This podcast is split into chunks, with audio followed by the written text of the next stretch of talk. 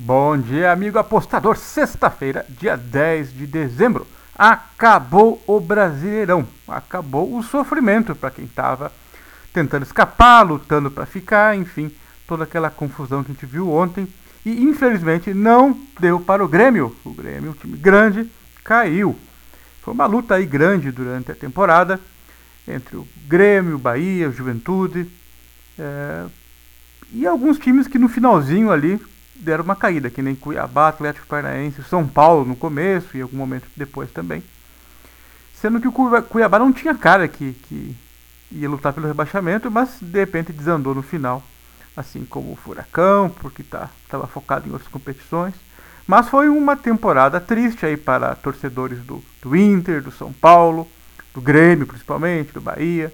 O Sport e a Chape jogaram bem abaixo, né, principalmente a Chape. Então os torcedores já estavam meio que se acostumando com a ideia de rebaixamento. Mas fora esses dois, né, fora a Chape e o Sport, foi bem complicado aí a luta entre Bahia, Grêmio, Juventude e Cuiabá, principalmente. Já o Coelho o Atlético Goianiense fizeram uma campanha bem tranquila, sossegada. O, o, Ceará também. O Santos não sofreu tanto. O torcedor não gostou muito, claro, da atuação do time, que ficou o tempo inteiro com uma cara de meio de tabela, um pouco para baixo, enfim. É, é, mas não dá para reclamar.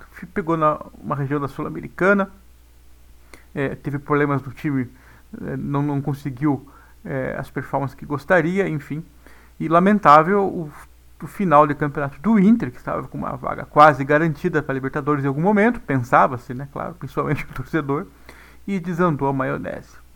Enfim, foi uma rodada aí que é, ficou aquela dúvida, aquela suspeita se o Corinthians ajudou o Juventude, né? Ou escalou meio mal, não fez lá muito esforço, enfim.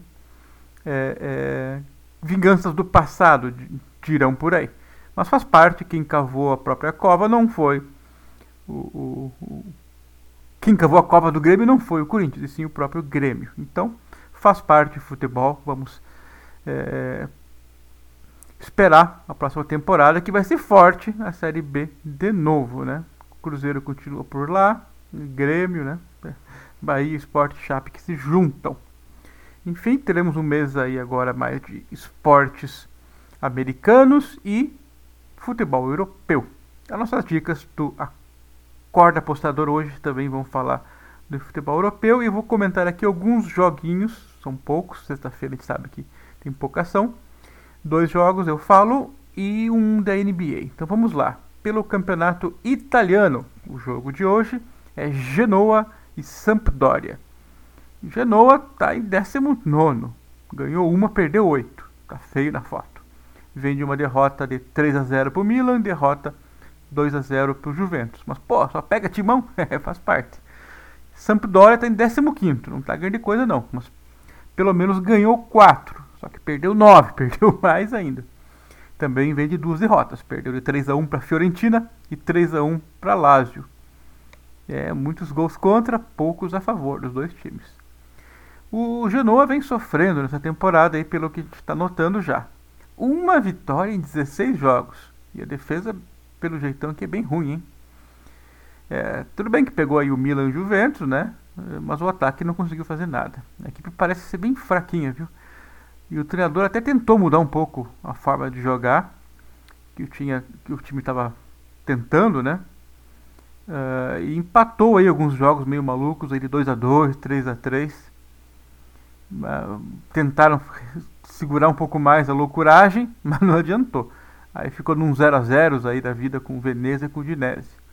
Enfim, estão tentando é, sair do muito ruim só para o ruim. Vamos ver. Já a Sampdoria tem uma equipe razoável, mas veio uma pegou uma sequência dura aí de adversários complicados. É, certamente essa temporada não é uma das melhores não dessa Sampdoria aí. Perder 9 em 16 já explica bem o que está acontecendo. Bom, pelo menos essa equipe já se apresentou bem em algumas partidinhas. E recentemente, como a gente notou, tem sido over.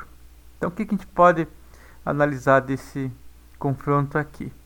O mercado corretamente vê o Sampdoria como um pouco favorito, mesmo jogando fora de casa.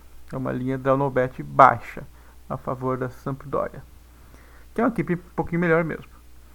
Apesar dos empates recentes aí do Genoa, esse jogo pode dar uns golzinhos, hein? Porque qual será o Genoa que vai jogar? Aquele que joga para 0 a 0 ou 3 a 3?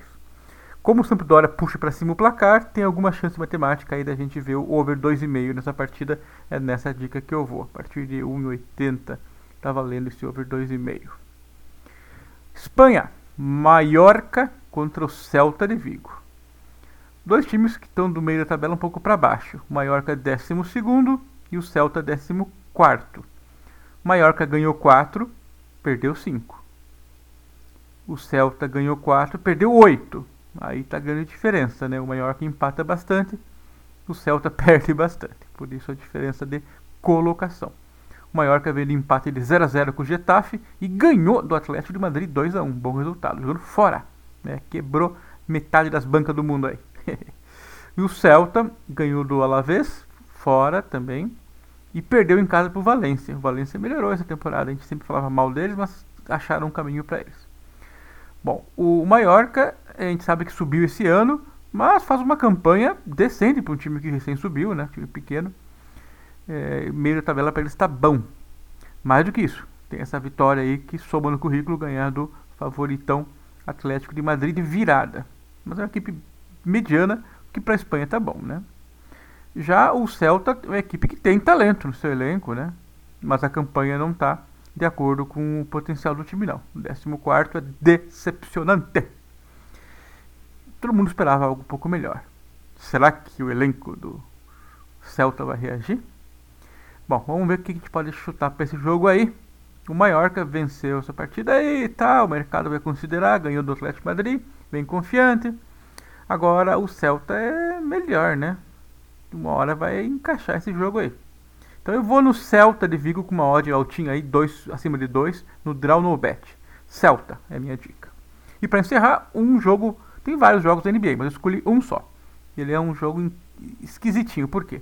É o Charlotte Hornets em casa. É o time que, que o dono desse time é nada mais, nada menos que Michael Jordan, é, a lenda do basquete, é dono do Charlotte Hornets. Enfrenta, recebe né, o, o Sacramento Kings. O Charlotte, no momento, tem uma campanha melhor. Ele ganhou 14 jogos e perdeu 13. O Sacramento ganhou só 11 e perdeu 14. Ou seja, um time de casa, o Charlotte, tem saldo mais um, o outro tem menos 3, comparado a vitórias e derrotas na NBA. É claro que não é um número para se levar muito a sério, porque depende muito de quem eles enfrentaram, se foram jogos em sequência, se teve problema de lesão. Então, só esse número seco serve para nada na NBA. Para quase nada. Né? Eu estou falando aqui pra gente só para ter uma noção inicial do que a gente está é, é, enfrentando aí a olhar os, os times e tal. Bom, é, o problema aqui é o seguinte: o Charlotte joga em casa e tem campanha melhor. Porém, teve lá um, um, um strike de Covid no time e derrubou cinco caras. O, o, o Lamelo, que é o garoto novato, joga muito bem. O Rosier, que é um pouquinho mais veterano, mas é, joga bem também na armação, no chute. Um pivôzão, o Plumlee, veterano Ish Smith, e um ala de força aí, o Jalen Daniels, que estava participando da rotação. Com isso, eu olhei lá o resto do elenco, tem jogadores bons, né? O Bridges, o Gordon Hayward, é, só que sobram sete caras meio confiáveis, talvez oito, tanto que o último jogo eles jogaram praticamente só em oito, nem botaram muitos dos reservas. É, somaram oito com os dois reservas que jogam poucos jogos. E o outro lado, o Sacramento, tem um elenco maior, tem lá uns 10 caras confiáveis, o time está completo. Ou seja, vai ser 10 caras contra 7. Sendo que desses 7, 8, 3, 4 são reservões. Ah, tá, mas esse time com 10 aí, 5 são reservas. Sim, mas são reservas que jogam sempre e que a gente conhece de nome e tal, tem uma certa história. Então vai ser uma situação bem favorável ao Sacramento, exceto o fato de que o Sacramento jogou ontem à noite. E o Charlotte descansou ontem à noite. E daí, como é que faz, né? Bem difícil fazer esse cruzamento de problemas de cada time. Um time vai estar mais cansado é, e o outro vai cansar porque tem um elenco mais curto. É, eu olhei, e o pior é que o, o, jogo de ontem, se não me engano, até deu prorrogação, placar alto, se não me engano. É, mesmo assim, o time do Sacramento ele rodou bem o elenco, sabe? Eles sabiam que era rodada dupla e que hoje ia enfrentar um time que está com um elenco mais curto, então eles vão ter que correr hoje de novo. E vão rodar o elenco de novo com 10, 11, 12 caras para cansar o Charlotte. Então eu vou me arriscar aqui no time que jogou ontem, o Sacramento. É, como um todo, eu gosto do time do Sacramento também, sabe? É, a, só 11 vitórias comparado com as 14 do Charlotte me parece um pouquinho que dá para ignorar. O time tem potencial para ir mais longe. Então eu vou arriscar aqui Sacramento menos um favorito. É, ou para ganhar o jogo, na verdade. Sacramento para ganhar o jogo é minha dica para a NBA. Mas lembre-se, é um time mais cansado contra um time de cobertura mais curto. Então é um jogo interessante. É isso aí, eu encerro minhas análises, meus palpites para esta sexta-feira, dia 10. Valeu, até mais. Tchau.